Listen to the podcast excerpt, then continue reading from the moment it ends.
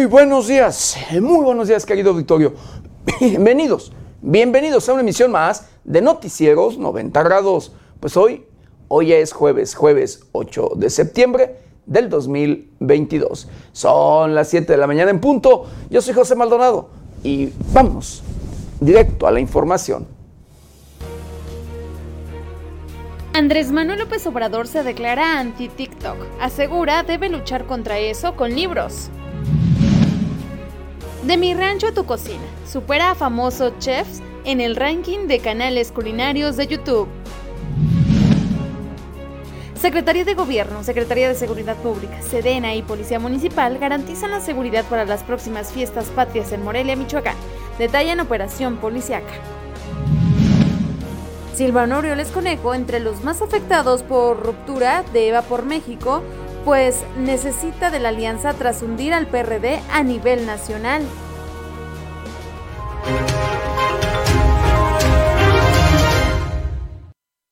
Bienvenidos, bienvenidos a una emisión más de Noticieros 90 grados. Pues sí, hoy, hoy ya es eh, jueves, jueves 8 de septiembre del 2022. Ocho días de este, el noveno mes de este año difícil, de este año complicado, de este año preocupante. Difícil, complicado y preocupante en todos, pero en todos los temas. Llámesele en temas financieros, en temas sociales, en temas de política, en temas de educación y por supuesto lo que en estas últimas fechas no hace falta, híjole, temas de salud, los problemas sanitarios, los problemas que han invadido al planeta, estos problemas que han afectado la economía y por supuesto, además de la salud que han arrebatado millones de vidas en el mundo. Los temas de esta pandemia y otras enfermedades que han surgido, que han llegado en las últimas fechas a los diferentes rincones del planeta. Querido auditorio, esta pandemia eh, conocida de esta enfermedad como es la SARS-CoV-2, o mejor conocida como COVID-19, que de verdad ha dejado a su paso millones y millones de personas eh, contagiadas y que ha afectado de diferentes maneras, que se ha visto reflejado en el bolsillo de las familias en el mundo. Así como usted lo escucha. Además del dolor, además de pues lo que causa económicamente, querido auditorio, pues viene la muerte, porque arrebata o ha arrebatado la vida de millones y millones de seres humanos. Pero según especialistas, según médicos, según hasta ahorita, de acuerdo a lo que se dice, eh, sí, y lo que dicen las propias organizaciones de salud en el mundo, querido auditorio, eh, deja secuelas. Secuelas que pueden ser desde eh, gastrointestinales hasta mentales. De acuerdo a las organizaciones mundiales de la salud, de acuerdo a los especialistas de la salud, hay problemas, deja problemas allí serios en, en la persona, en el ser humano. ¿Cómo será esta enfermedad que pues queda como si fuera algún chip o controlada para que queden secuelas, querido auditorio? ¿Quién sabe? Solo los especialistas podrían pues dar una explicación de este, de este tema. El problema es que ha afectado y sigue afectando. Y la situación es que luego relajamos tanto esta, la, pues, medidas sanitarias, querido Vittorio, para cuidarnos, para proteger a nuestros seres queridos, que pues ya luego no usamos o no seguimos las indicaciones del sector salud porque no guardamos nuestra distancia, nuestra sana distancia, no eh, pues evitamos el apapacharnos, no, sí, querido auditorio, no usamos luego ya eh, el gel antibacterial, tampoco usamos en muchas de las ocasiones el cubrebocas, querido auditorio. Lo digo de verdad, lo digo eh, incluyéndome, de verdad, querido auditorio.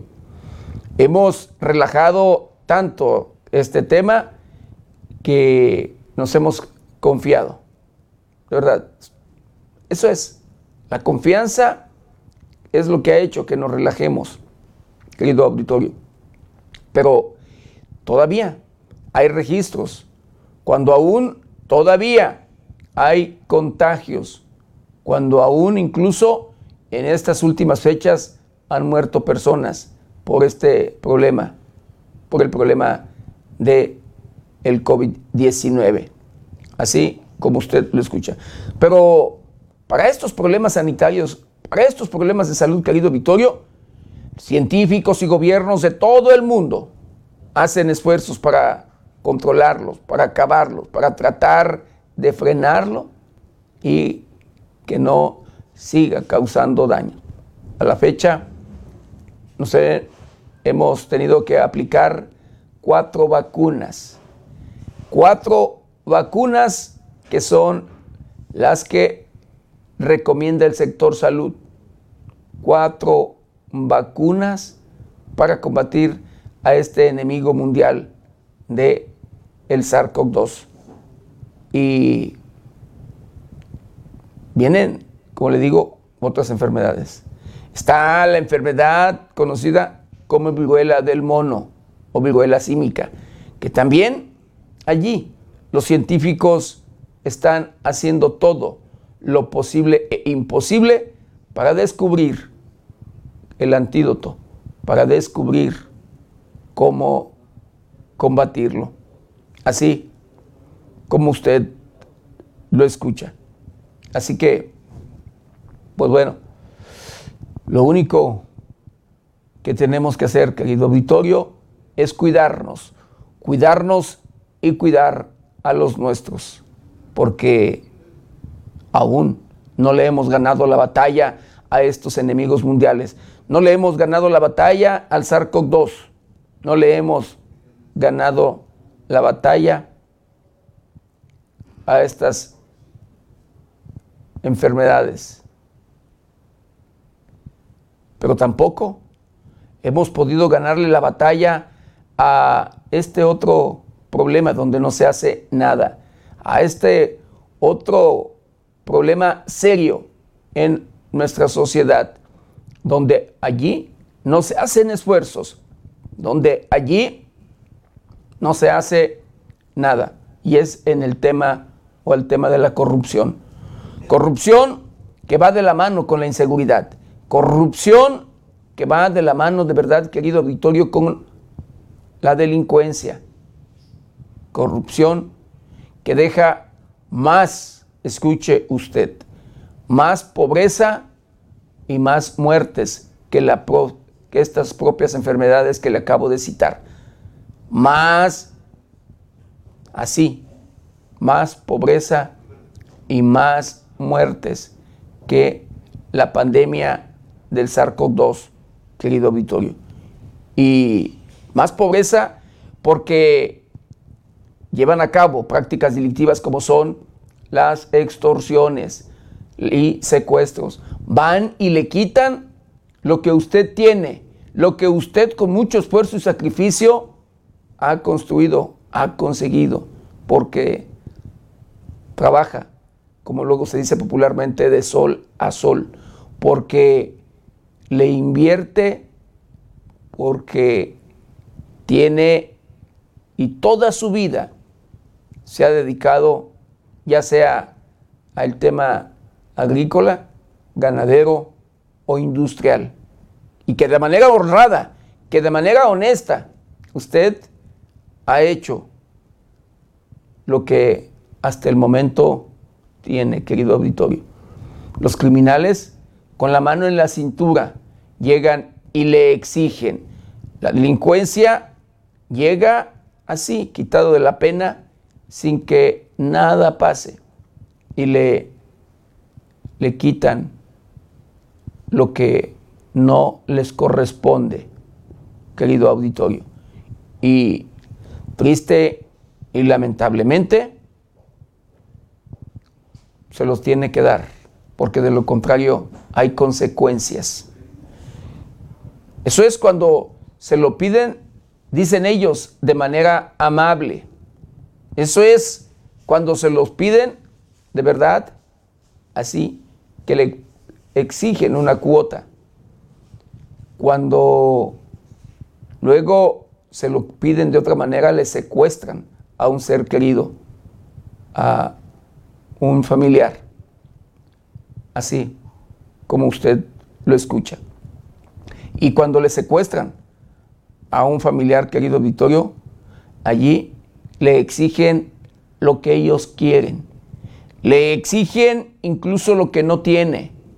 Y créame que conocemos muchos casos donde han tenido que buscar, han tenido que conseguir o de lo contrario, han tenido que vender su patrimonio, que perder su patrimonio.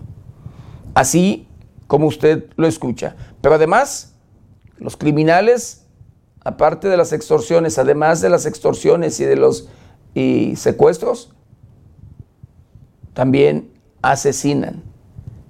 Y este último delito lo hacen para sembrar el miedo y terror. Así como usted lo escucha, para que ellos con facilidad puedan llevar a cabo su cometido. Pero de todo ello lo sabe el gobierno. Todo ello, todas estas prácticas las saben las autoridades.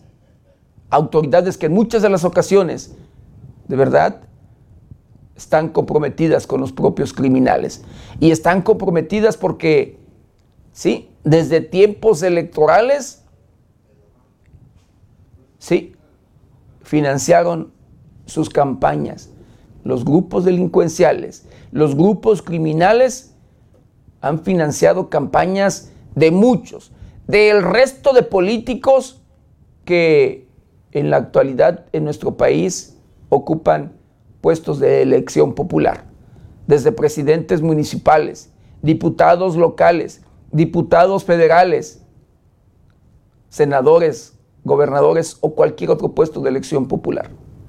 Así es, desde tiempos electorales hay el compromiso entre políticos y criminales, entre los políticos y los grupos delincuenciales que tienen el control en los diferentes rincones de nuestro país. Así las cosas, triste y lamentablemente, pero el gobierno no hace nada. No hace nada, aun cuando saben quiénes son, en dónde están, cuál es su estado de fuerza y conocen todo de verdad, no se hace nada. Pero bueno, vamos a hacer un recorrido, un recorrido por el portal de noticias más importante. Y en esta mañana, un juez otorga un amparo de Emilio Lozoya contra prisión preventiva. Cacería humana de sujeto que transmitió en Facebook y sus propios, propios tiroteos contra inocentes en Memphis.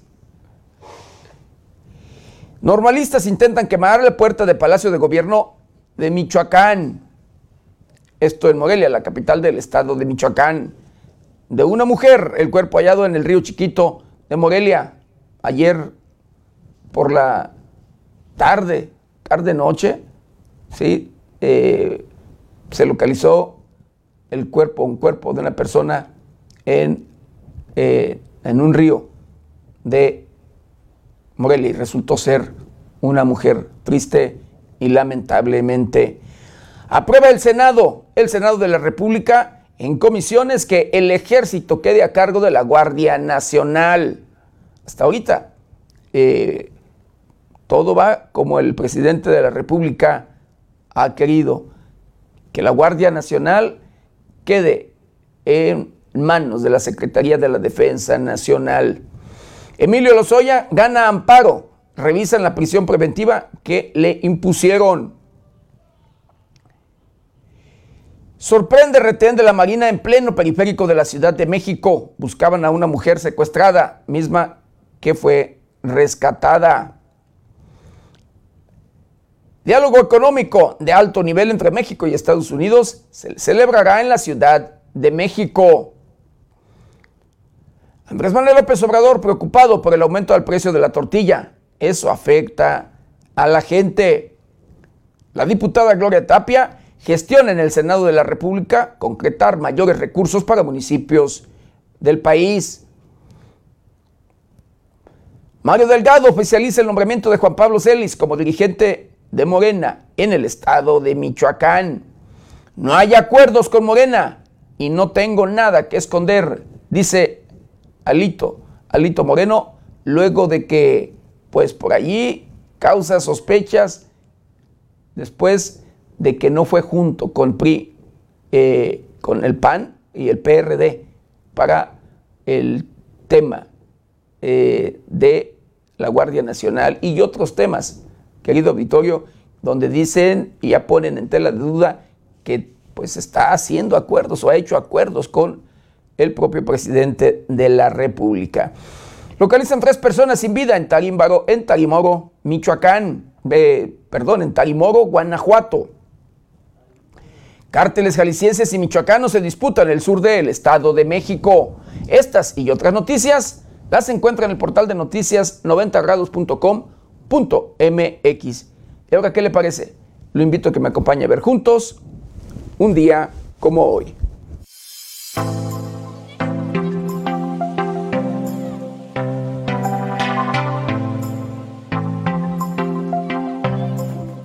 Un día como hoy, 8 de septiembre, pero del año de 1824, nace en España James Nuno Roca, autor de la música del himno nacional mexicano. En 1847 se lleva a cabo la batalla del Molino del Rey. Las tropas mexicanas enfrentaron a los invasores americanos en Chapultepec. En 1862 muere Ignacio Zaragoza, héroe de la batalla del 5 de mayo. En 1869 nace José María Pino Suárez, quien se destacó como abogado, poeta y político, se desempeñó como vicepresidente durante el mandato de Francisco y Madero. El 8 de septiembre se celebra a nivel mundial el Día Internacional de la Alfabetización, fecha que ha venido ganando importancia desde que la ONU aprobara su conmemoración en el año de 1965. El objetivo de este día es evaluar cómo ha mejorado la tasa de alfabetización de los países miembros en pos del logro de la Agenda 2030 y sus objetivos en desarrollo sostenible.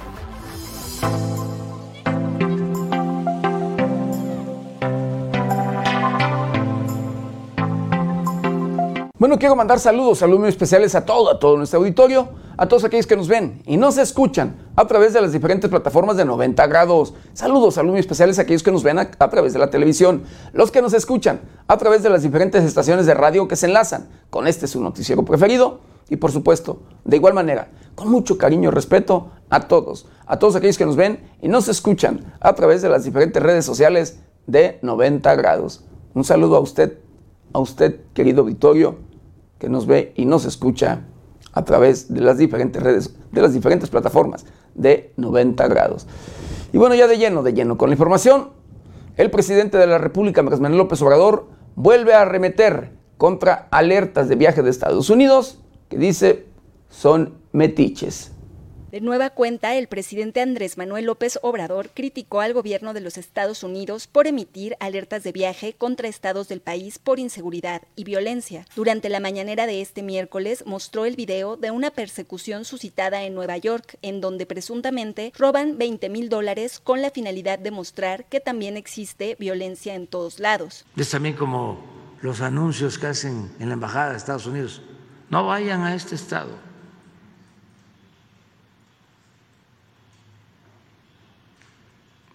también con tintes políticos. Es como si yo digo, no vayan a Los Ángeles, no vayan a Nueva York. ¿Supieron lo que pasó en Nueva York? A ver, ¿por qué no buscas el video? Vamos a verlo. Ni modo que voy a estar diciendo, oigan, no vayan a Nueva York. Uno va a ir a Nueva York, que es este, una ciudad bellísima, los que tienen posibilidad de hacerlo. Además, una ciudad cosmopolita, llena de migrantes, es como una especie de capital del mundo. Y claro que tienen problemas, como los que vamos a ver. Pero ni modo que yo diga, este, no vayan a Nueva York, porque miren lo que está pasando.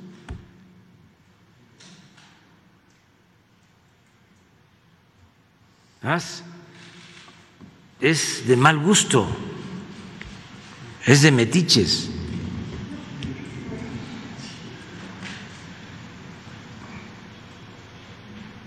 O sea, eso no, no es serio pero ya quedó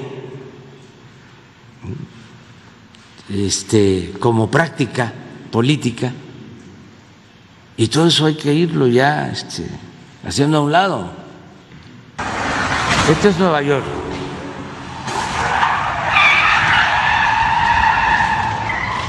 El coche negro. ¿Eh? Se le cierra. Miren la forma de robar. Domina, se baja.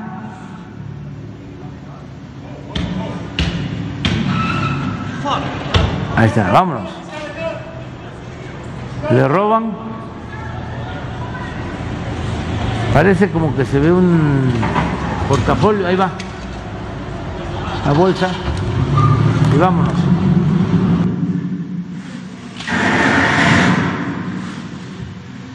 Eso solo aquí en la mañanera este, lo, lo puede uno ver. O sea, eso no es serio, pero ya quedó como práctica política y todo eso hay que irlo haciendo a un lado, puntualizó. Recordemos que el embajador de Estados Unidos en México, Ken Salazar, alertó el día miércoles 17 de agosto a los ciudadanos estadounidenses. Pidió evitar viajar a los estados mexicanos de Colima, Guerrero, Michoacán, Sinaloa, Tamaulipas y Zacatecas debido a las situaciones de inseguridad que se viven en esas regiones. Con información de la redacción para 90 grados, reportó Paulina Martínez.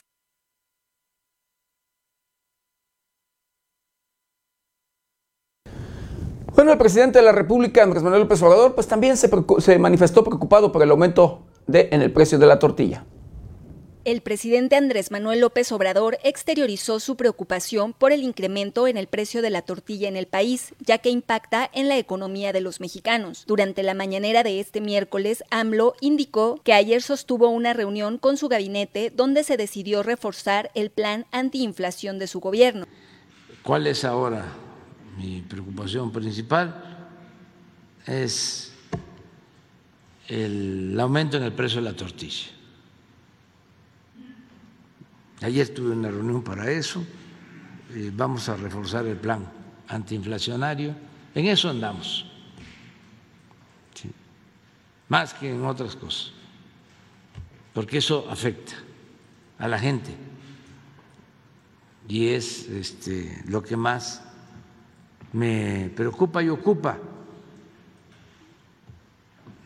Siempre estoy pensando en la situación económica, social de la gente.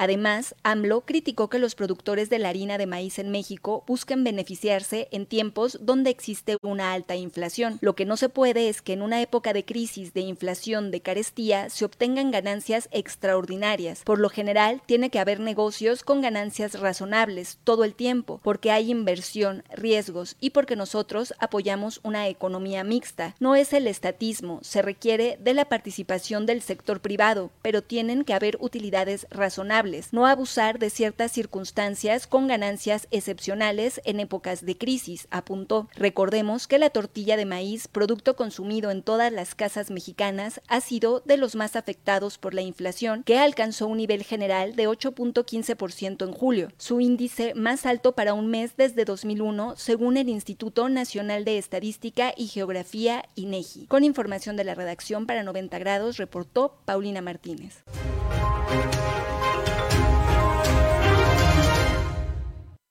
Bueno, el presidente de la República, Andrés Manuel López Obrador, se declara anti-TOC y asegura que debe luchar contra estos con libros.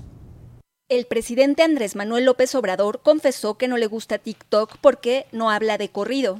Durante la conferencia mañanera, el presidente mexicano señaló que para mejorar los índices de lectura en México se tiene que luchar contra los medios electrónicos. Entre ellos, destacó a la popular red social de TikTok. Criticó a quienes se informan por medio de la plataforma de videos virales, señalando que hay cosas insustituibles como el libro, donde se puede contextualizar más. No es fácil porque se tiene que enfrentar a los medios electrónicos y también a una especie de moda de no querer complicarnos mucho la vida, de verlo todo por encima. Es como el informarnos a la TikTok, o sea, yo soy un anti-TikTok. No es que esté en contra de esa manera de informar, pero yo no hablo de corrido, yo hablo despacio y a mí me gusta siempre contextualizar, pero lo que tiene más éxito es lo que tarda un segundo, señaló AMLO. Señaló que en este tiempo tiene más éxito lo que tarda un segundo. Indicó que como se decía antes de que bueno y breve, doblemente bueno, pero aseguró que en un segundo no se puede, por lo que aseguró que se tiene que enfrentar eso. Con información de la redacción para 90 grados, reportó Paulina Martínez.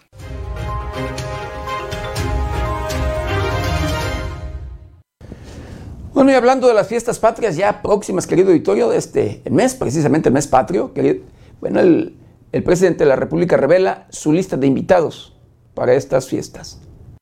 Durante la conferencia mañanera, el presidente Andrés Manuel López Obrador mencionó cuál es la lista de invitados para el grito de independencia. Al menos cinco de los invitados ya han confirmado su asistencia, por lo que realizan las gestiones de traslado y hospedaje. Vamos a tener invitados. Ya invité. ¿No tienes la lista? Si me la pasas. Sí. Eh, invité a Evo ya sí, confirmó a, Mújica, también confirmó que ya está grande, pero parece que sí viene. Viene en la familia de el doctor Luther King, tiene su hijo, su esposa y su nieta. Vienen, este, se invitó a la hija de César Chávez, no ha confirmado. Viene el papá y viene el hermano de Assange, Julián Assange. Este, déjenme que me acuerde.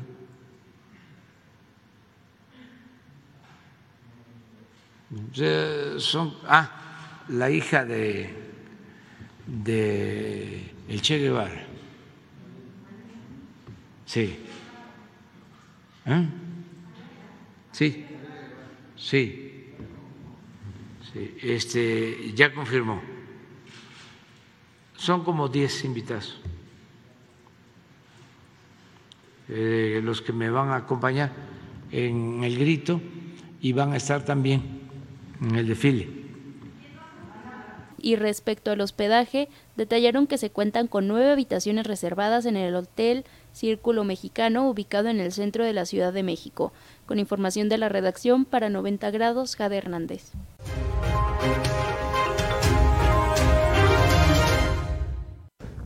Pero también eh, dio a conocer que para el festejo precisamente de estas fiestas patrias, los Tigres del Norte darán tres horas y media de concierto. Durante la conferencia mañanera de este miércoles, el presidente Andrés Manuel López Obrador dio detalles sobre los festejos patrios que se llevarán a cabo en el Zócalo de la Ciudad de México, como el gran concierto que ofrecerán los Tigres del Norte. De nueva cuenta, el mandatario federal invitó a todos los habitantes a asistir al tradicional grito de independencia en el Zócalo capitalino el próximo 15 de septiembre. Además, detalló que los Tigres del Norte darán un concierto de al menos tres horas. Además, AMLO señaló que el grupo mexicano se presentará antes y después del grito de independencia. Ya viene el día del grito. El 15, invitar a todos a la plaza, vamos a celebrar nuestra independencia. El día 15, en la noche, van a estar con nosotros, van a participar van a dar un concierto los Tigres del Norte, antes del grito y después, como tres horas, tres horas y media de concierto. Mencionó que será una noche muy importante, ya que no se había podido realizar a causa de la pandemia y tenían que realizarse de manera virtual, y en este año la gente podrá asistir de modo presencial. Aseguró que es para toda la familia, por lo que pidió vayan preparados con sombrillas e impermeables. Es nuestra fiesta, vamos a hacer valer de nuevo nuestros principios soberanos, nuestra independencia, que es un orgullo ser mexicanos y ser independientes, finalizó el presidente. Con la información de la redacción para 90 grados, reportó Sergio Reinel.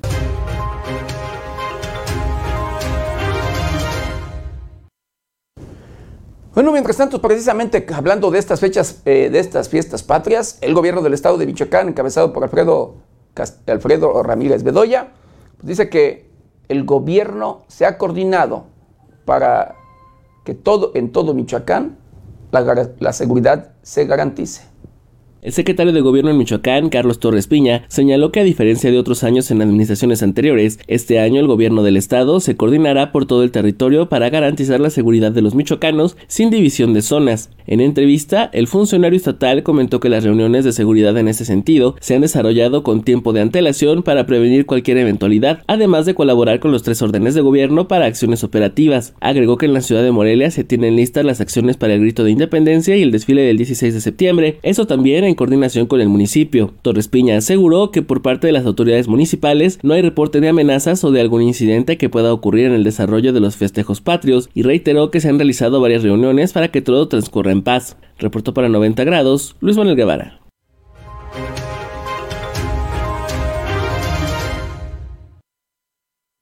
Coordinados, sí, autoridades federales, estatales y municipales para garantizar la seguridad en las próximas fiestas en la capital michoacana.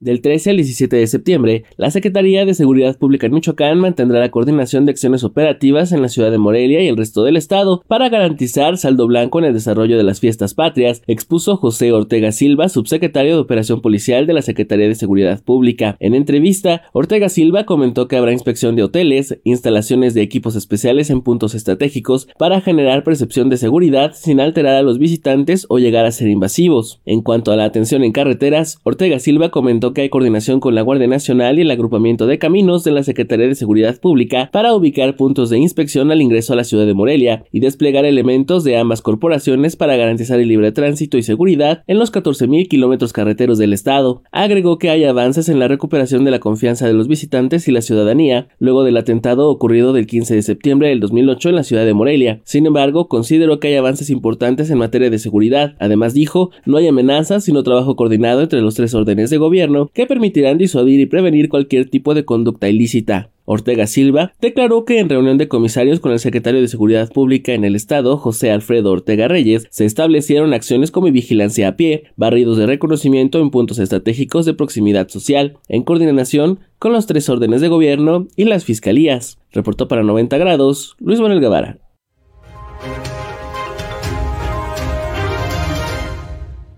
Y de acuerdo al subsecretario de Seguridad Pública del Estado de Michoacán, pues bueno, no hay amenazas para este 15 de septiembre en la entidad. El subsecretario de Operación Policial en Michoacán, José Ortega Silva, informó que no hay amenazas de riesgo para llevar a cabo las fiestas patrias en el estado o en la ciudad de Morelia, específicamente para el próximo 15 de septiembre. Sin embargo, se implementará un dispositivo de seguridad para la protección de quienes acudan al centro histórico en estas fechas. Al encabezar la inspección de los preparativos de seguridad para los festejos en el primer cuadro de la capital michoacana, Ortega Silva señaló que trabajarán de manera coordinada la Guardia Civil Estatal, la Secretaría de la Defensa Nacional, la Guardia Nacional y la Policía Municipal. Pues un mayor número de elementos que participarán con una coordinación mucho más amplia con la Federación con Guardia Civil, con las Fiscalías. La Secretaría de Seguridad Pública encabezará las acciones de seguridad en 10 regiones del estado. Hasta el momento, 60 municipios han informado a la Secretaría de Seguridad Pública sobre las actividades para el mes patrio y la coordinación entre los tres órdenes de gobierno para garantizar la seguridad en su desarrollo. Subrayó específicamente que en la ciudad de Morelia, la Secretaría de Seguridad Pública hará un despliegue de refuerzo a la Policía Municipal con 600 elementos operativos, además de elementos de la Sedena y la Guardia Nacional. El subsecretario hizo un llamado a la comprensión de los morelianos y las molestias que puede generar el dispositivo de seguridad que implementarán en el primer cuadro de la ciudad del 13 al 17 de septiembre. Agregó que tendrá presencia en los municipios de las 10 regiones del estado para garantizar la paz en estas fechas. Asimismo, puntualizó que se decidió redoblar esfuerzos en la ciudad de Morelia para las fiestas patrias, luego de que los festejos del aniversario de la ciudad de Morelia se registró el homicidio de un empresario a unas calles del primer cuadro de la ciudad, a pesar de un fuerte dispositivo de seguridad. Cabe señalar que para estas fechas habrá detectores de metal en el primer cuadro de la ciudad. No se permitirá el acceso de armas blancas o explosivos, objetos punzocortantes, encendedores, esto sin ninguna excepción. Reportó para 90 grados Luis Manuel Guevara.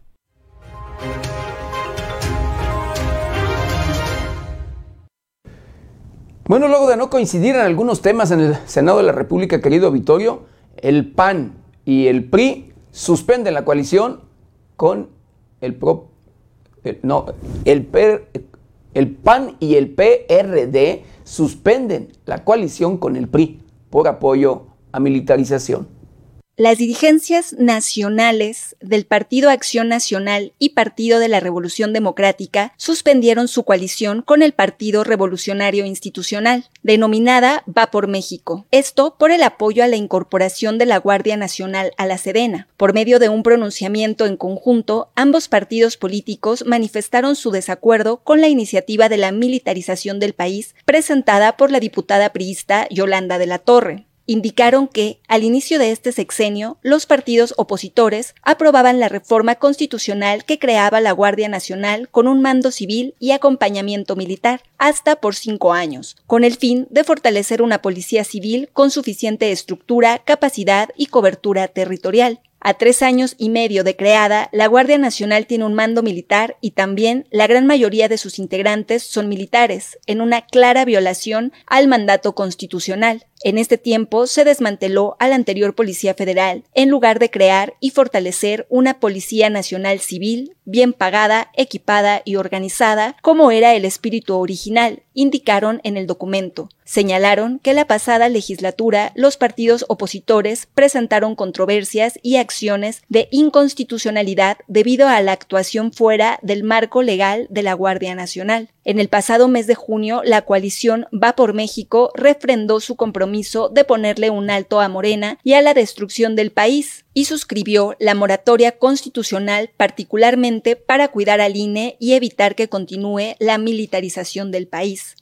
Expresaron su sorpresa y profunda inconformidad ante la iniciativa de reforma constitucional presentada por la diputada priista Yolanda de la Torre, que prorroga hasta 2028 la militarización del país, por lo que aprovecharon para solicitar a la dirigencia nacional del PRI que revalore y honre la plataforma electoral común a la que se comprometió. Ante esto, el PAN y el PRD anunciaron la suspensión temporal de su coalición legislativa y electoral hasta que el PRI no defina con claridad seguirá con su plataforma electoral común de la coalición que firmaron en el 2021 y la moratoria constitucional del pasado mes de junio. Con información de la redacción para 90 grados, reportó Paulina Martínez.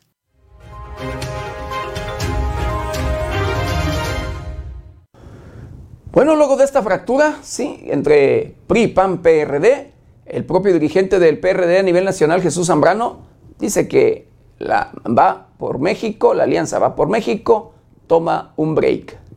Jesús Zambrano Grijalva, dirigente nacional del PRD, confirmó que la Alianza Va por México tomará una suspensión temporal de actividades hasta que concluya el proceso legislativo en torno al tema de la Guardia Nacional y la continuidad del ejército en las calles.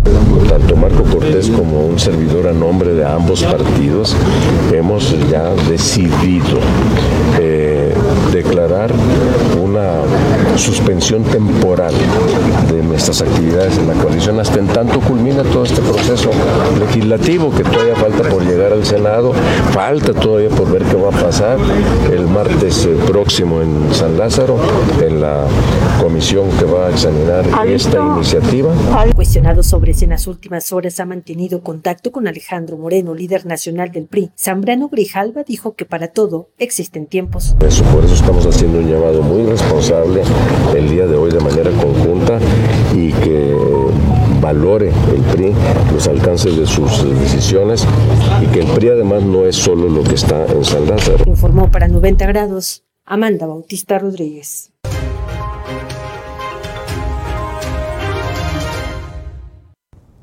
Quien se manifestó preocupado precisamente por el rompimiento de ser permanente eh, de esta alianza fue el ex gobernador, escuche usted, del estado de Michoacán, Silvano Aureoles Conejo, quien dijo que es una mala noticia que el frente opositor de coalición no, no fuera en unidad Silvano Aureoles Conejo, exgobernador de Michoacán, aseguró que sería una mala noticia para el país que el frente opositor de la coalición no fuera unida para el 2024. Esto tras el ultimátum que Marco Cortés, líder nacional del PAN, realizó hacia Alejandro Moreno del PRI para que retire la propuesta de prorrogar la permanencia del ejército en labores de seguridad pública o se acaba la alianza va por México. No pensemos en que habrá ruptura de la coalición. Es ahorita una diferencia que hay que revisarla. Siempre surgen temas, siempre hay asuntos que atender y que resolver. Yo creo que son políticos con altura de miras, experimentados, con amor al país y estoy seguro que van a poner por delante el interés nacional. Orioles Conejo indicó que este mismo miércoles estaría dialogando con los líderes nacionales del PAN y del PRI.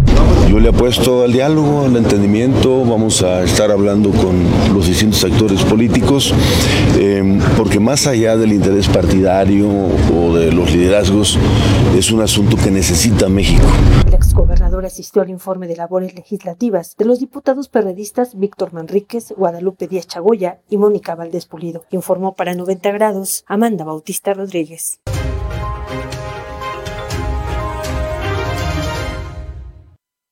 Pues sí, uno de los más afectados precisamente por el rompimiento de esta coalición o de esta alianza es Silvano Aureoles Conejo.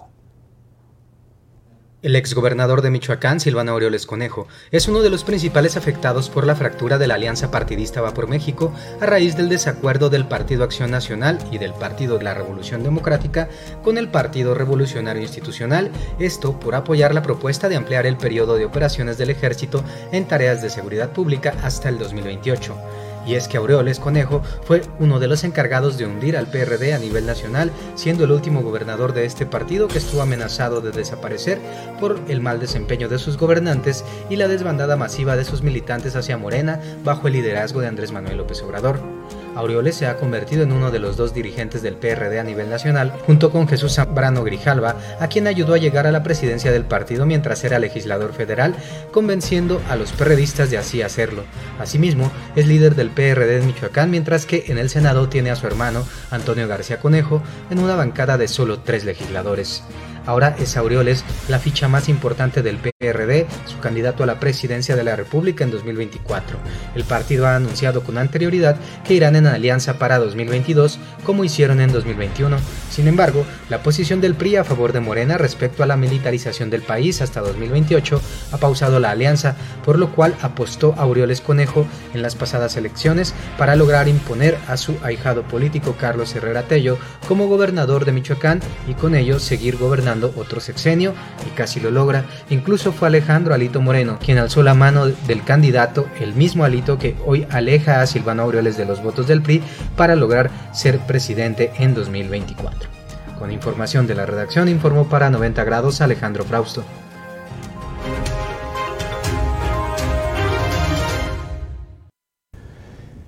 El propio dirigente del PRI a nivel nacional, Alito Moreno, asegura que no, sí, que la alianza va por México no está en riesgo.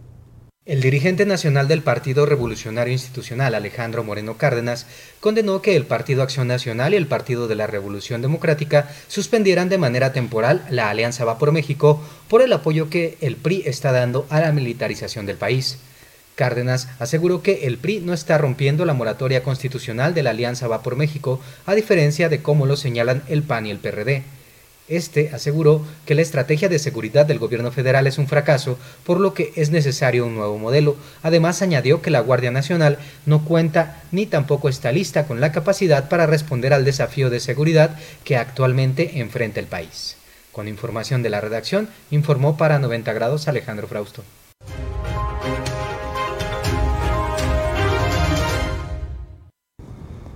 Bueno, y sobre la propuesta del presidente de la República de desaparecer el horario de verano, el PRI presenta iniciativa sobre este tema. El Partido Revolucionario Institucional, PRI, presentó ante la Cámara de Diputados una iniciativa sobre el horario de verano para que sea discutida a fines de este mes junto a la propuesta del presidente de México, Andrés Manuel López Obrador. Fueron las diputadas de esta bancada, Blanca Alcalá y Yolanda de la Torre, así como el coordinador Rubén Moreira, quienes sugirieron que se apliquen diferentes horarios en la frontera y en Quintana Roo. Además, Alcalá advirtió que debido al cambio climático es factible que se necesite de un nuevo marco jurídico en la materia, que deje abierta la posibilidad de que se apliquen horarios estacionales dependiendo de las condiciones específicas de determinadas regiones o entidades federativas. El partido argumentó que el horario de verano ha tenido un impacto diferenciado para las entidades en los ámbitos laboral, social y académico, por lo que en su propuesta para la expedición de una nueva ley del sistema de usos horarios en los Estados Unidos mexicanos, los priistas contemplan cuatro usos para el país, de 75 grados, 90 grados, 105 grados y 120 grados oeste del meridiano de Greenwich, y los horarios que les corresponden conforme su ubicación según los acuerdos tomados en la Conferencia Internacional de Meridianos de 1884, que establece el meridiano cero. De acuerdo con esta disposición, se consideran cuatro zonas. Zona centro, referente al meridiano 90 grados al oeste de Greenwich y que comprende la mayor parte del territorio nacional. Zona pacífico, referente al meridiano 105 grados al oeste de Greenwich y que comprende los estados de Baja California Sur, Chihuahua, Nayarit, Sinaloa y Sonora. Zona noroeste referente al meridiano 120 grados al oeste de Greenwich y que comprende el territorio del estado de Baja California. Y la zona sureste referente al meridiano 75 grados al oeste de Greenwich y que comprende el territorio del estado de Quintana Roo. Con información de la redacción para 90 grados, reportó Paulina Martínez.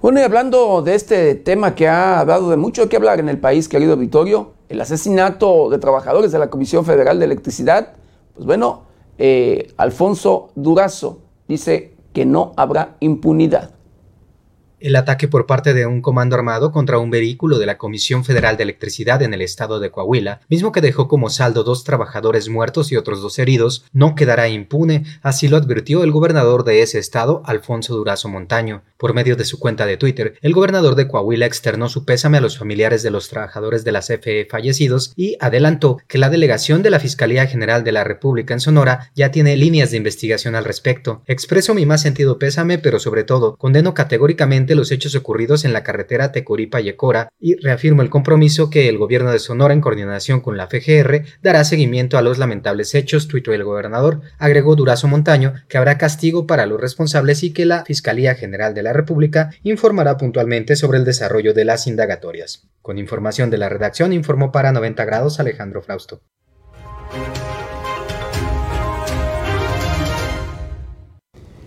Bueno, este líder criminal que fue detenido por allí, que era buscado y que la propia, el propio gobierno de Estados Unidos ofrece pues allí una recompensa, sí, me refiero al 85, líder de la nueva plaza, logra un amparo contra la extradición a los Estados Unidos. Recuerde que sí, los Estados Unidos ofrecía, ofrece 5 millones de dólares por su recompensa.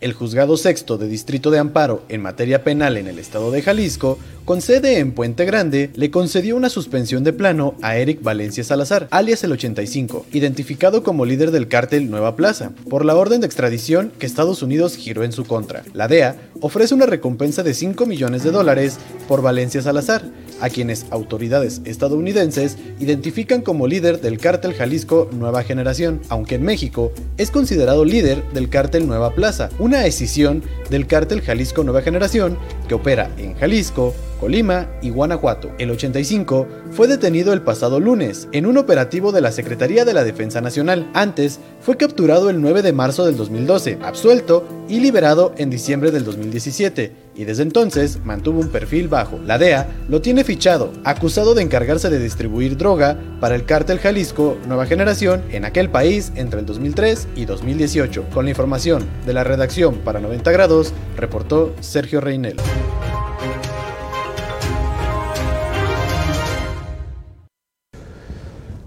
Con dinero, fiesta y mujeres, cárteles mexicanos se infiltran en la DEA y patrulla fronteriza de Estados Unidos. Corporaciones de seguridad estadounidenses están bajo la amenaza de la infiltración del crimen organizado, que ya ha envuelto a algunos de sus agentes en actividades ilícitas, llegando a ellos a través de dinero y placeres como fiestas y prostitutas. Así lo indican informes del Senado de Estados Unidos y el Departamento de Seguridad Interior, y lo constatan archivos del Departamento de Justicia que advirtieron de esta posibilidad una década atrás. Estos carteles en México son muy poderosos, no deberíamos subestimar su capacidad para tratar de corromper la ley estadounidense de los organismos de aplicación. La droga mexicana y los cárteles tienen operaciones de drogas en 230 ciudades de Estados Unidos, dice un informe elaborado por el Senado estadounidense y autoridades de ese país. Según el Congreso estadounidense, los cárteles mexicanos corrompen a agentes invitándolos a fiestas de sexo o brindándoles prostitutas. La patrulla fronteriza estadounidense reportó en 2020 que 86 agentes fueron investigados por asuntos relacionados con drogas, mientras que 4 por actos de corrupción. En 2021, la cifra fue de 127 agentes investigados por drogas y 9 por corrupción, y en lo que va del 2022, 73 agentes fueron investigados por drogas y 3 por corrupción. Respecto a la Administración de Control de Drogas, entre 2020 y 2021 registró 5 casos de corrupción, drogas y lavado de dinero entre su personal. Uno de estos casos es de la empresa de consultoría jurídica Global Legal Consulting, fundada por Manuel Recio, ex agente de la DEA, quien se asoció con un agente en activo, Juan Constanzo, para brindar a sus clientes información confidencial de procesos judiciales en su contra. Algunos de sus clientes eran narcotraficantes mexicanos que estaban en la mira de la DEA. Otro caso es el de Carlos Víctor Pasapera Pinot, de 53 años de edad, un agente de la patrulla fronteriza detenido en agosto de 2020, cuando transportaba dos grandes paquetes que contenían heroína, cocaína y fentanilo. Pasapera trabaja para los cárteles mexicanos, recogiendo droga en la frontera estadounidense y luego embarcándola en vuelos al interior de los Estados Unidos.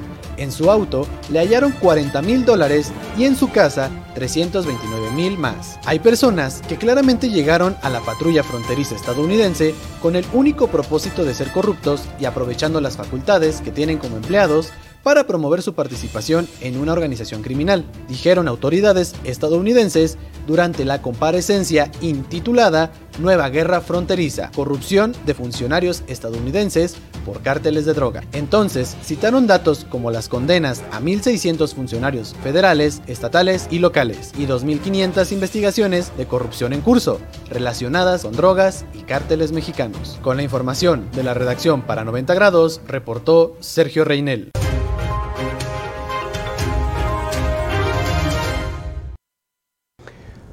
Bueno, de acuerdo al diputado federal Francisco Guacuz Esquivel, pues dice que grupos, escuche usted, del crimen organizado se reagrupan.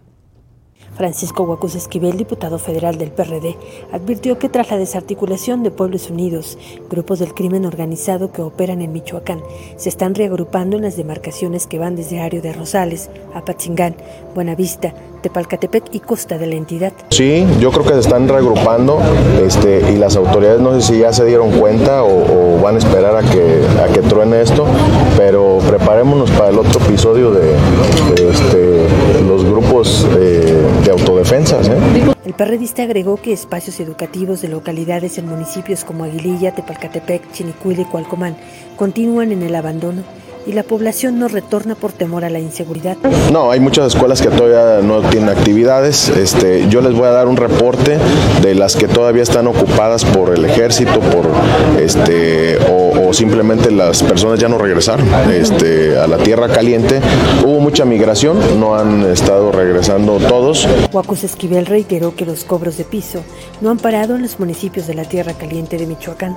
Informó para 90 grados Amanda Bautista Rodríguez.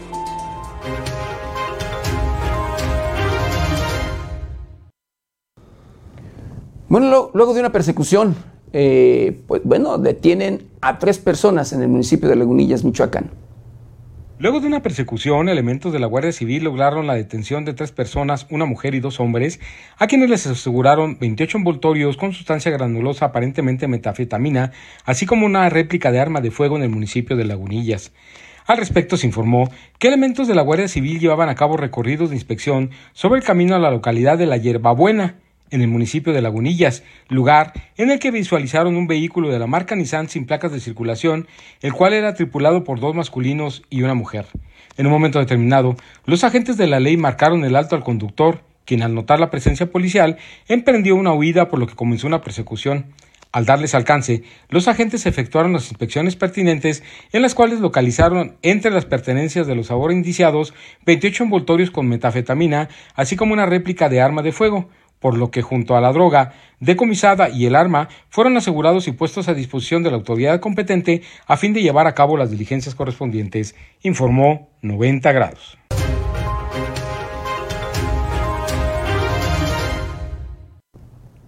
Una jovencita de 17 años de edad que fue asesinada en Querétaro, querido Vittorio, pues hasta el momento, de acuerdo a las investigaciones, pues su novio está detenido.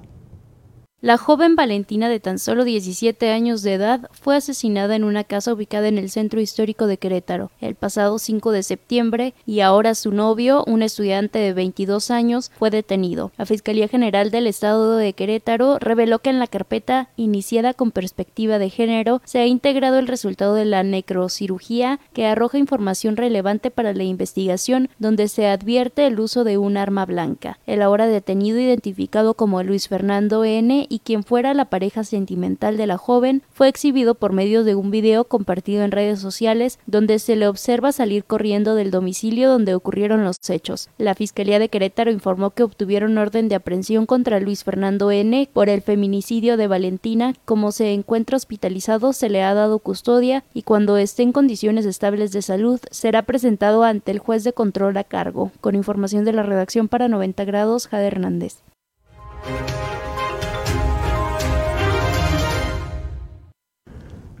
Bueno, y hablando del caso de Bani, registrado en Nuevo León, querido Victorio, catean el domicilio del exgerente del motel Nueva Castilla. Este miércoles la Fiscalía General de Justicia del Estado de Nuevo León informó sobre el cateo que se realizó en la casa de la exgerente del motel Nueva Castilla en el caso de Devani Escobar. La persona investigada es una mujer de 51 años de edad, señalada por falsedad en declaraciones y en informes dados a una autoridad ministerial, indicaron que no fue detenida. Elementos de la Agencia Estatal de Investigaciones realizaron el cateo en el domicilio ubicado en la avenida Cordillera de los Andes de la colonia Paseo de los Andes en el municipio de San Nicolás de los Garza.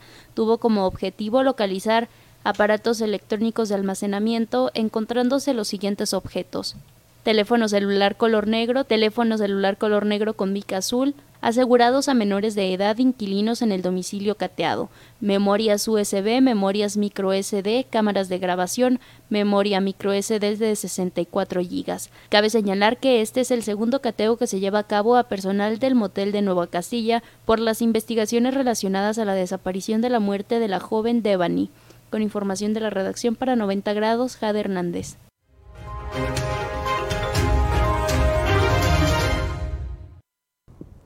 En este caso, incluso el mismo hotel, el mismo hotel, querido Vittorio, también fue cateado. Y bueno, ultiman a balazos a un agente de investigación de la Fiscalía General de Justicia del Estado de Michoacán. Esto en el municipio de Jacona. Un saldo de un agente de investigación muerto y otro más herido fue el que dejó el ataque a balazos del que fueron objeto los servidores públicos al cumplimentar una orden de aprehensión en la tenencia del Platanal en el municipio de Jacona. De acuerdo con la información dada a conocer por la Fiscalía General del Estado a través de su cuenta oficial de Twitter, la tarde del miércoles los agentes llevaban a cabo acciones operativas encaminadas a cumplimentar una orden de aprehensión en el citado lugar. En un momento determinado, los efectivos fueron agredidos a balazos, lo que dejó un saldo de un policía muerto y otro más herido. Autoridades de la Fiscalía General del Estado llevan a cabo las acciones correspondientes en la búsqueda de los agresores y el levantamiento del cuerpo para las acciones de ley, informó 90 grados.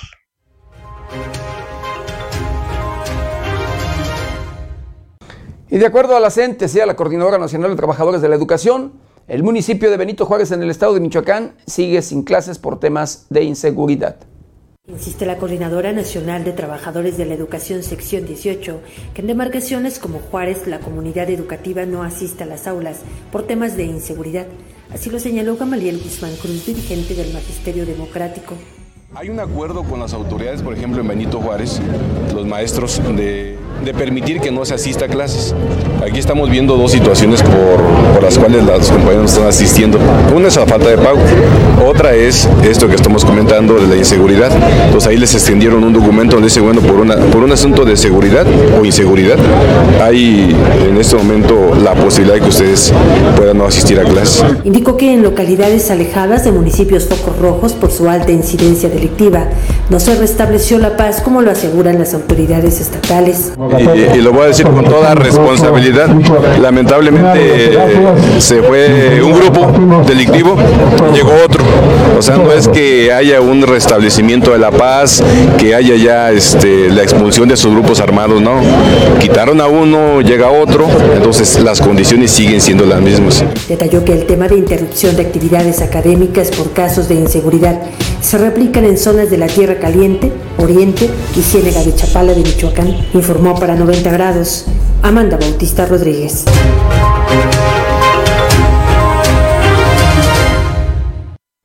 Bueno, donde también había conflicto, eh, querido Victoria, es en Aquila, donde padres de familia exigían que profesores regresaran a dar clases. Pues el secretario de Gobierno del Estado de Michoacán, Carlos Torres Piña, anuncia que ya fueron enviados profesores a esa a esa localidad luego de dos días de tomas de carreteras en Aquila para exigir que se presenten maestros al municipio y arrancar el ciclo escolar, el secretario de Gobierno en Michoacán, Carlos Torres Piña, aseguró que ya han sido enviados algunos maestros con este propósito. En entrevista, Torres Piña señaló que se ha atendido la problemática del municipio, sin embargo, los padres de familia piden que sean más profesores para la zona. Sin embargo, pidió paciencia, pues la asignación de profesores se realizó desde este fin de semana y seguirá hasta el próximo fin de semana. Agregó que se ha hecho el llamado a los profesores para que se integren a la brevedad a las actividades y la entrega de las vacancias seguirá en los próximos días. El funcionario estatal subrayó que a la manifestación de los padres de familia se sumaron este martes algunos empleados del Colegio de Bachilleres del Estado, por lo que la concentración de personas fue mayor, pero se sigue trabajando para dar solución al conflicto. Reportó para 90 grados Luis Manuel Guevara.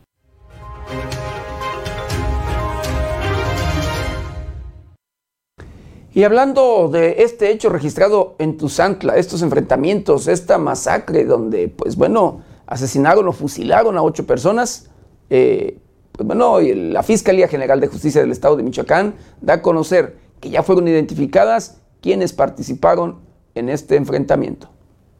La Fiscalía General del Estado de Michoacán ha identificado al menos cinco personas relacionadas con los hechos ocurridos en Tuzantla el pasado 24 de agosto, cuando asesinaron a ocho personas, entre ellas menores de edad. De acuerdo con el fiscal Adrián López Solís, han avanzado las investigaciones, aunque están aún en la espera de que se giren las órdenes de aprehensión. Hemos identificado a personas que participaron en estos acontecimientos y estaremos haciendo la respectiva judicialización identificadas al menos cinco personas, dijo. Que algunos presuntos responsables estarían vinculados con un grupo que opera desde Guerrero y Estado de México. Evitó dar el nombre de las mismas para no hacer alusión a marcas delincuenciales, para no institucionalizar porque las convertimos en promotores de los mismos. Agregó que están identificados los que se autograban y algunos otros más, pero aún se encuentran sin detenidos y en la fase de investigación habrá detenidos cuando tengamos órdenes de aprehensión y se hagan las acciones necesarias. También explicó que el día de los hechos hubo detenidos en otro punto, parte del mismo grupo, relacionadas con la investigación. Con la información de América Juárez Navarro, para 90 grados reportó Sergio Reinel.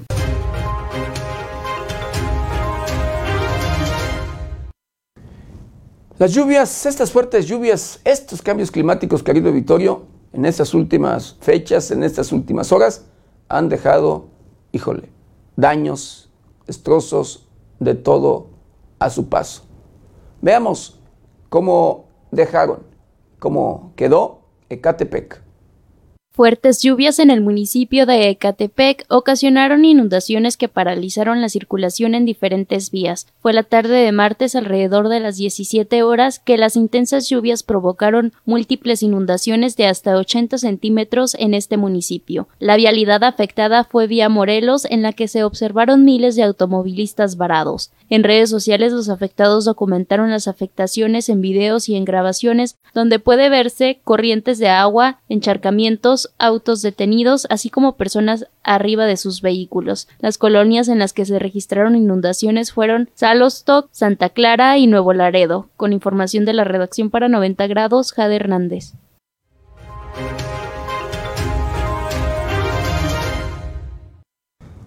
Bueno, y hablando del Estado de México, sí, pobladores de aquel lugar temen, temen perder sus casas por construcción del tren al Aeropuerto Internacional Felipe Ángeles.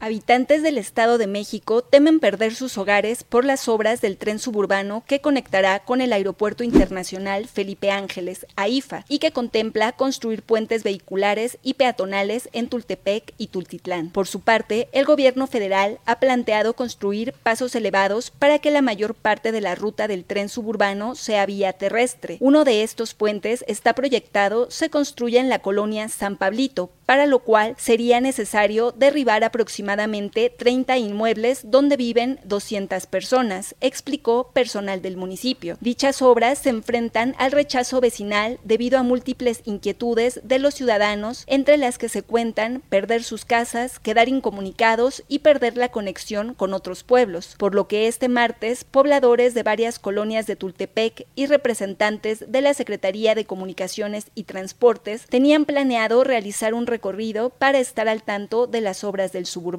Sin embargo, fue cancelado porque el personal de la Secretaría de Comunicaciones y Transportes no llevaba planos ni documentos que explicaran la reconfiguración del derecho de vía como lo habían solicitado los colonos anteriormente. Con información de la redacción para 90 grados, reportó Paulina Martínez.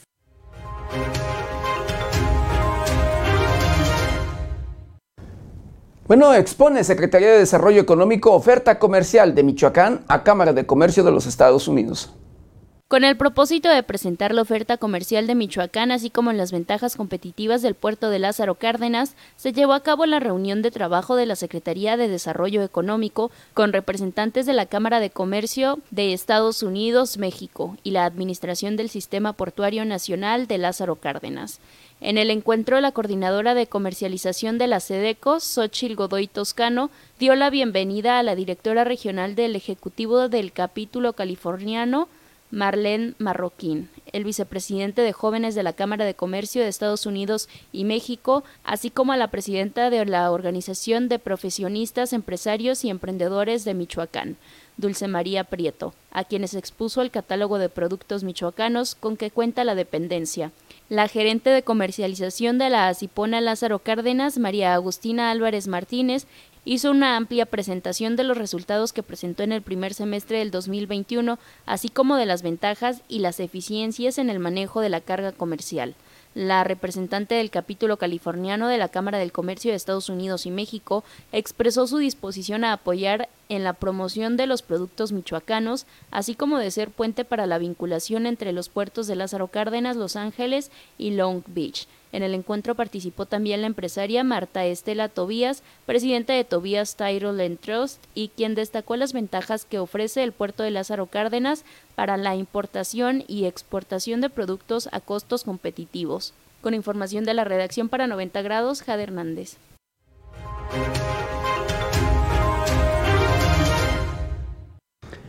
Inversiones, seguridad y turismo, temas primordiales en reunión luego de la visita de Ken Salazar a Sinaloa. Este martes, el embajador de Estados Unidos en México, Ken Salazar, visitó Sinaloa para reunirse con el gobernador del estado, Rubén Rochamoya. Los temas principales de la visita fueron el turismo, las inversiones y la seguridad. La agenda oficial inició con la foto oficial como lo marca el protocolo y después la reunión bilateral entre el gobernador y el embajador. Más tarde, un almuerzo al que asistieron sus respectivas comitivas y finalmente una rueda de prensa en la que ambos funcionarios dieron a conocer sus conclusiones conclusiones. Este acercamiento entre el embajador estadounidense y el gobernador de Sinaloa ha sido tomado por la opinión pública como una buena señal debido al peso y la importancia de Ken Salazar. Con información de la redacción para 90 grados, reportó Paulina Martínez.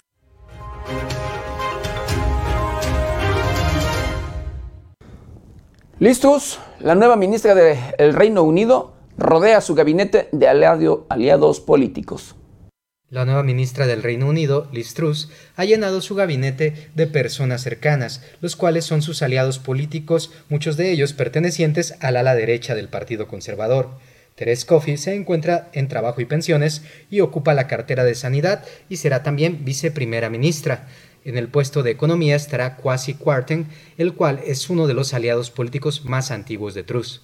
La primera reunión del gabinete fue este miércoles, poco antes de que Truss afrontara su primera sesión de control en la Cámara de los Comunes. Con información de la redacción, informó para 90 grados Alejandro Frausto.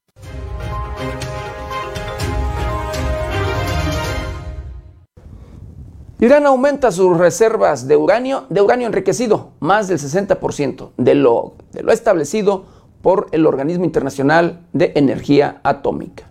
Después de que se diera a conocer el controvertido programa nuclear de Irán, este aumentó en tan solo tres meses un tercio de sus reservas de uranio enriquecido al 60%. Este nivel de pureza es el necesario para poder fabricar bombas atómicas. De acuerdo a un informe al que tuvo acceso el medio de comunicación EFE, indica que el uranio de los niveles 2, 5, 20 y 60 tuvo un aumento entre mayo y agosto de 131.6 kilos a 3.940 kilos, sobrepasando los límites establecidos por el acuerdo del 2015 que limita el programa nuclear de Irán. Inspectores del Organismo Internacional de Energía Atómica afirmaron que las actividades de vigilancia y verificación están resultando seriamente afectadas, pues Irán desconectó decenas de cámaras de vigilancia y verificación del Organismo Internacional de Energía Atómica. Hasta el momento Irán continúa creciendo la producción de su material fisible, en donde se le podría dar un doble uso como lo es civil y militar. Irán continúa restringiendo las inspecciones dentro de su territorio. Con información de la redacción para 90 grados, reportó Alexis Parra.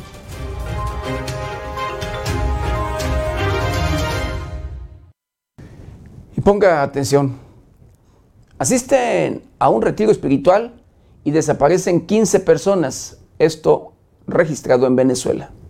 Se desconoce el paradero de aproximadamente 15 personas quienes asistieron en grupo a un retiro espiritual en el estado de Táchira, en Venezuela. Autoridades estatales informaron que estas personas se encuentran extraviadas desde el 22 de agosto y que el grupo está conformado por personas de distintas edades, incluida una menor de 8 días de nacida, las cuales, según los reportes oficiales, habían acudido a un retiro religioso de 4 días, sin embargo, ya se cumplieron 16 días. Sobre el presunto retiro religioso no se han dado mayores detalles y se está a la espera de que los organismos públicos correspondientes hagan la investigación. No obstante, según información del medio local La Nación, la mujer que convocó al retiro es una persona de 57 años quien persuadió a los desaparecidos a que la siguieran a un supuesto encuentro con Dios o la Virgen en una montaña de los páramos del Parque Nacional Juan Pablo Peñalosa, cerca del estado de Táchira. A su vez, familiares y vecinos declararon al medio que la mujer era una religiosa apasionada y fuera de lo común y que mandaba a la gente a confesarse, a ir a misa y a rezar, además de decir que muchas cosas malas vendrían, que Cristo lloraba lágrimas de sangre por lo que todos hacíamos y que el mundo se iba a acabar. Por su parte, Protección Civil del estado de de Táchira, ubicado en el oeste de Venezuela, informó que desde este lunes están en la búsqueda de estas personas desaparecidas en los Andes venezolanos. Con información de la redacción, informó para 90 grados Alejandro Frausto.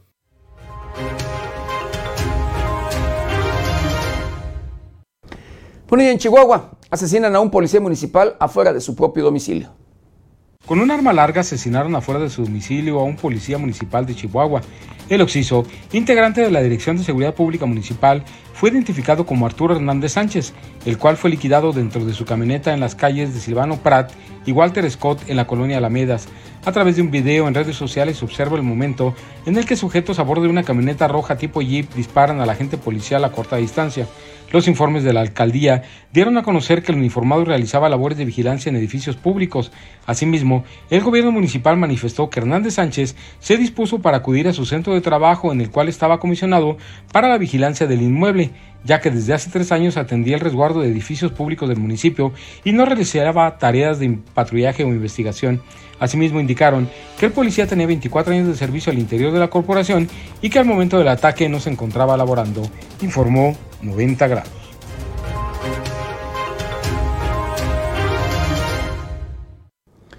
Una fuga de gas sería lo que, pues bueno, provocaría una explosión en una casa de elementos de la Fiscalía General de Justicia del Estado de Coahuila, lo que dejaría cuando menos dos personas, dos elementos muertos y tres heridos. Una explosión en el fraccionamiento Santa Fe Cactus en la ciudad de Saltillo dejó al menos dos personas sin vida y tres heridos. Las primeras investigaciones apuntan a que pudo tratarse a una acumulación de gas. Gracias a un video recuperado de una cámara de seguridad de esa calle, se supo que fue cerca de las 6.45 horas del miércoles cuando un estallido alertó a los vecinos de todo el sector. Ante los hechos, elementos de la Guardia Nacional, Bomberos Saltillo, Cruz Roja y Protección Civil arribaron al lugar. La explosión causó el derrumbe de la casa localizada frente a una plaza pública, además de provocar afectaciones en viviendas y vehículos aledaños. De acuerdo a los primeros reportes de la Fiscalía General del Estado de Coahuila, informó que las cinco víctimas del siniestro son del sexo masculino y pertenecen a su dependencia, quienes habitaban la vivienda. Con información de la redacción para 90 grados, reportó Alexis Parra.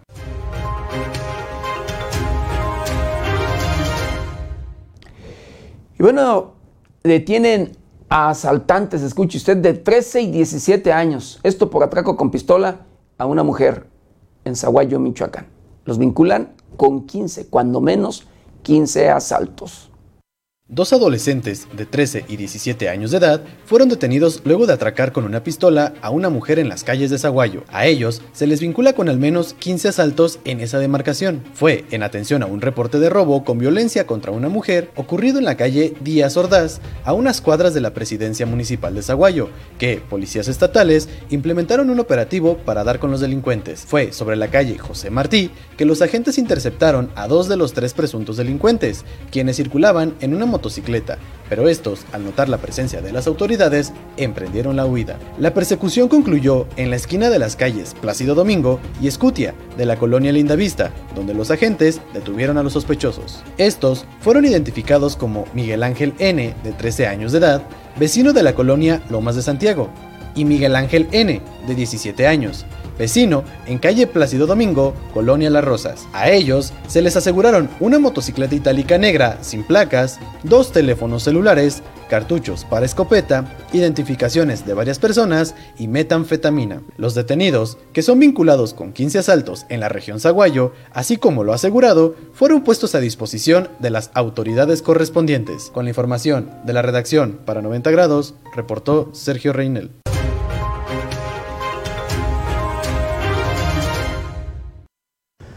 Bueno, y en Morelia, en la capital del estado de Michoacán, en las últimas horas, escuche usted, se registraron cuatro personas baleadas en diferentes hechos.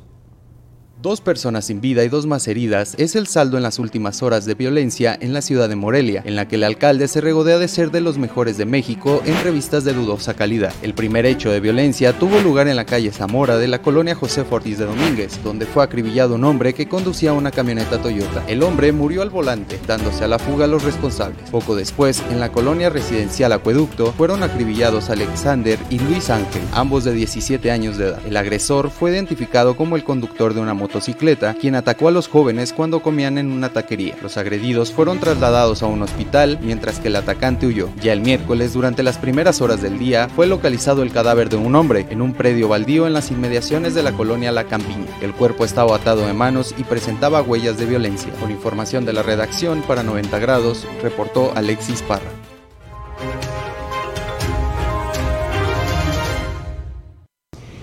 Y bueno, lo que ha causado en pues, las últimas horas, querido auditorio, en los últimos días, allí revuelo y que ha ocupado, valga, los primeros lugares en las redes sociales, pues es un tema, un programa, usted lo conoce a lo mejor por allí, este canal de YouTube de una michoacana una michoacana, eh, una señora ya de la tercera edad, que junto con sus familiares, eh, hijas e hijos, nietos, yernos, ahorita todo el mundo le ha entrado al tema de este, de este canal. Pues bueno, el canal se llama De mi rancho a tu rancho.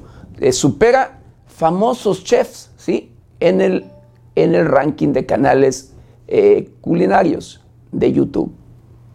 El canal de YouTube de Mi Rancho a tu Cocina se ubica como el cuarto canal gastronómico con más vistas en la plataforma de videos. Así, la popularidad de Doña Ángela, quien es originaria de Ario de Rosales, Michoacán, superó a chefs de talla mundial como Gordon Ramsay, Jamie Oliver y Martha Stewart y se colocó solo por debajo de los canales de Joshua Weisman, Babish y Tasty en cuanto a canales culinarios se refiere. El ranking fue elaborado por Latinometrics con las vistas promediadas de los últimos 25 videos que subieron los youtubers. Llamó la atención que el canal de Gordon Ramsay tiene 5 veces más suscriptores que el de Doña Ángela, no obstante apenas ronda las 100.000 vistas, en tanto que de Mi Rancho a Tu Cocina superó las 300.000 vistas. La popularidad de Doña Ángela entre sus suscriptores se atribuye a nuestra afición por las formas tradicionales de gastronomía, una abuela cariñosa y amable, y nuestro antojo por las enchiladas indicó Latinometrics en sus redes sociales. Actualmente, el canal de Doña Ángela supera los 4 millones de suscriptores, tiene más de 396 millones de visualizaciones en total y el 19 de agosto pasado cumplió 3 años de subir semanalmente videos con el auténtico sabor mexicano. Con información de la redacción informó para 90 grados Alejandro Frausto.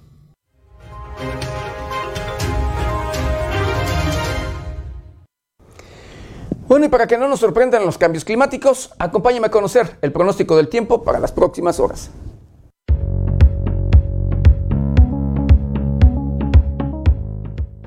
El Servicio Meteorológico Nacional de la Conagua le informa el pronóstico del tiempo. Este día, el centro de CAI se desplazará muy cerca de la costa occidental de los municipios de Comondú y Mulegé en Baja California Sur, sin descartar un posible impacto en Punta Eugenia. Sus bandas nubosas ocasionarán lluvias puntuales extraordinarias en la península de Baja California, lluvias intensas en Sonora y lluvias muy fuertes en Sinaloa. También se pronostican vientos fuertes con rachas de 120 a 150 km por hora, marea de tormenta y olas de 7 a 9 metros de altura significativa en la costa de Baja California y Baja California Sur además de oleaje de 2 a 4 metros de altura en el Golfo de California y en el litoral de Sonora. En tanto que un canal de baja presión se ubicará sobre el norte y centro del Golfo de México, incrementando la probabilidad de lluvias muy fuertes a intensas en el oriente y sureste mexicano, incluida la península de Yucatán. Además, se pronostica viento de componente norte, con rachas de 40 a 50 km por hora en las costas de Tamaulipas y Veracruz. Por otra parte, canales de baja presión sobre el occidente y centro del país, en combinación con la entrada de humedad del Océano Pacífico, producirán lluvias puntuales muy fuertes en Michoacán y Morelos, así como lluvias puntuales fuertes en el Estado de México, Ciudad de México y Tlaxcala. Finalmente, se prevé ambiente vespertino caluroso sobre entidades del occidente de México y en la península de Yucatán.